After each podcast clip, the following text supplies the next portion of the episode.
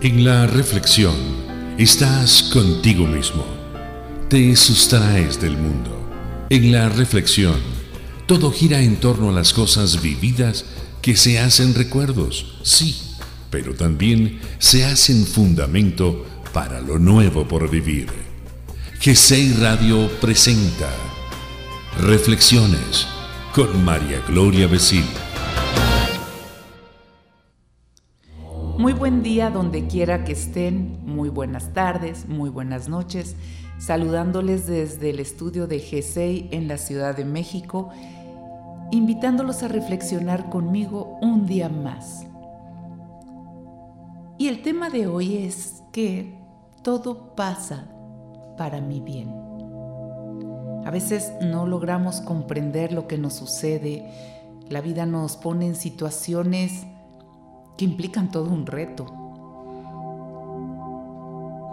Y cuando nos encontramos en esas encrucijadas, generamos tantas sensaciones en nuestro cuerpo y en nuestras emociones que podemos estar tan contentos, tan enojados, tan tristes.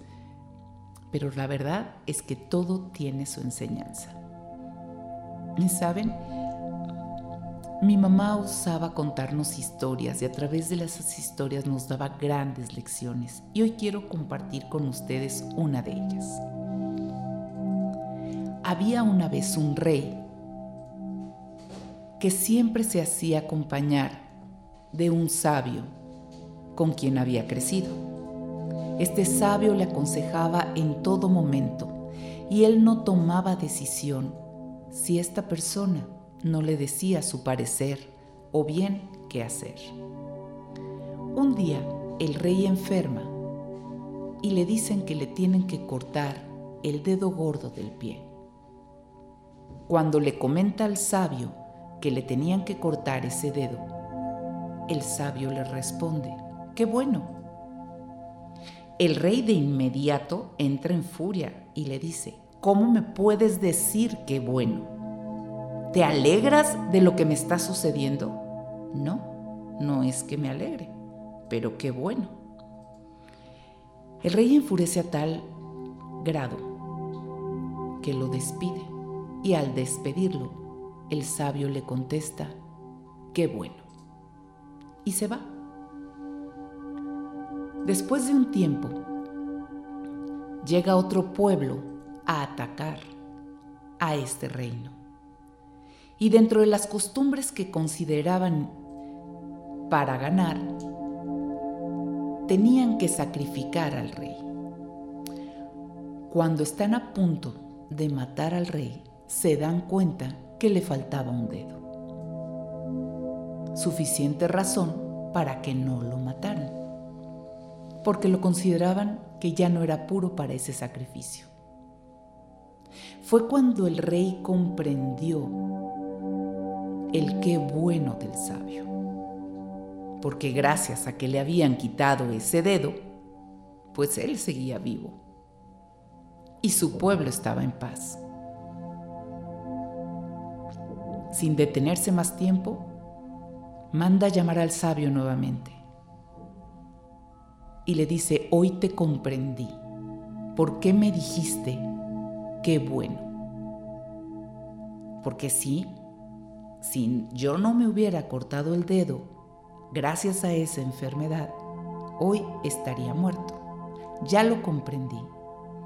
Pero lo que no comprendo es por qué me dijiste qué bueno cuando yo te despedí. Y entonces el sabio sonríe y le contesta, Señor, si yo hubiera estado aquí en el momento en que lo querían sacrificar, al ver que no lo podían sacrificar a usted, me hubieran matado a mí. Qué bueno que me corrió. Y así es la vida. Hay tantos acontecimientos que no entendemos en el momento. Con el paso del tiempo nos vamos dando cuenta que es lo mejor cuánto miedo le tenemos a veces al cambio. Es difícil ante acontecimientos que nos sorprenden decir que bueno. Es difícil muchas veces decir que bueno ante situaciones que me duelen. A veces nos cuesta mucho trabajo tomar decisiones porque podemos afectar a los demás. Pero si en realidad me escucho y sé y hago lo que es conveniente para mí, aunque no pareciera para los demás, al cabo del tiempo también es conveniente para los demás.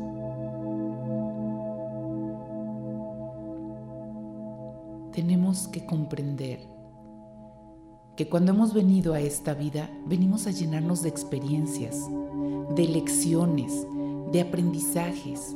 Todo lo que sucede en nuestro día nos habla.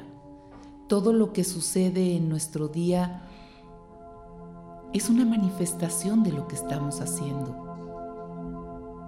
Son lecciones de vida que venimos a aprender. Y en verdad, todo está bien, aunque el ego crea lo contrario. No luchemos contra el ego. Dejémoslo fluir. Ese ego que nos impulsa a hacer algo más, que nos reta muchas veces. Pero cuando lo tenemos por vanidad, ¿cuántas veces nosotros mismos nos estamos saboteando? ¿Cuántas veces por ese ego nos juzgamos sin cesar? ¿O queremos ser tan perfectos que no nos permitimos sentirnos vulnerables a veces ante la vida? El sentirnos enjuiciados por los demás y por nosotros mismos va mermando esa seguridad. Quitemos el juicio de nuestra vida, fluyamos con ella de nada nos sirve tener tanto calificativo porque, porque la vida también es un juego de percepciones. Lo que está bien para uno, para el otro no tanto y para el otro menos. Lo que está mal para uno, hay quien ni siquiera le ve lo malo. Entonces, ¿qué es perfecto? ¿Cuál es el concepto de perfección? No hay necesidad de ponerle adjetivos a la vida si está bien o está mal. Mejor seamos verbo, seamos acción, seamos correr, brincar, juzgar, jugar, patinar, reír, trabajar. Pero si estamos en un juicio constante, constantemente nos vamos a descalificar y no veremos que todo lo que pasa a nuestro alrededor pasa de manera perfecta todo pasa para nuestro bien. Todo momento en la vida tiene su enseñanza. Acostumbrémonos a no tomar todos los comentarios de manera personal. Aprendamos a que todo lo que escuchemos, que me da paz y lo hago mío, que me inquieta y simplemente lo considero Trabajemos en este interior maravilloso que nos hace descubrir la grandeza de nuestro ser y saber que todo pasa de manera perfecta para mi bien. Les habló Mari Gloria Besil y les deseo un gran día. En la reflexión Estás contigo mismo. Te sustraes del mundo. En la reflexión, todo gira en torno a las cosas vividas que se hacen recuerdos, sí, pero también se hacen fundamento para lo nuevo por vivir. G6 Radio presentó Reflexiones con María Gloria Vecino.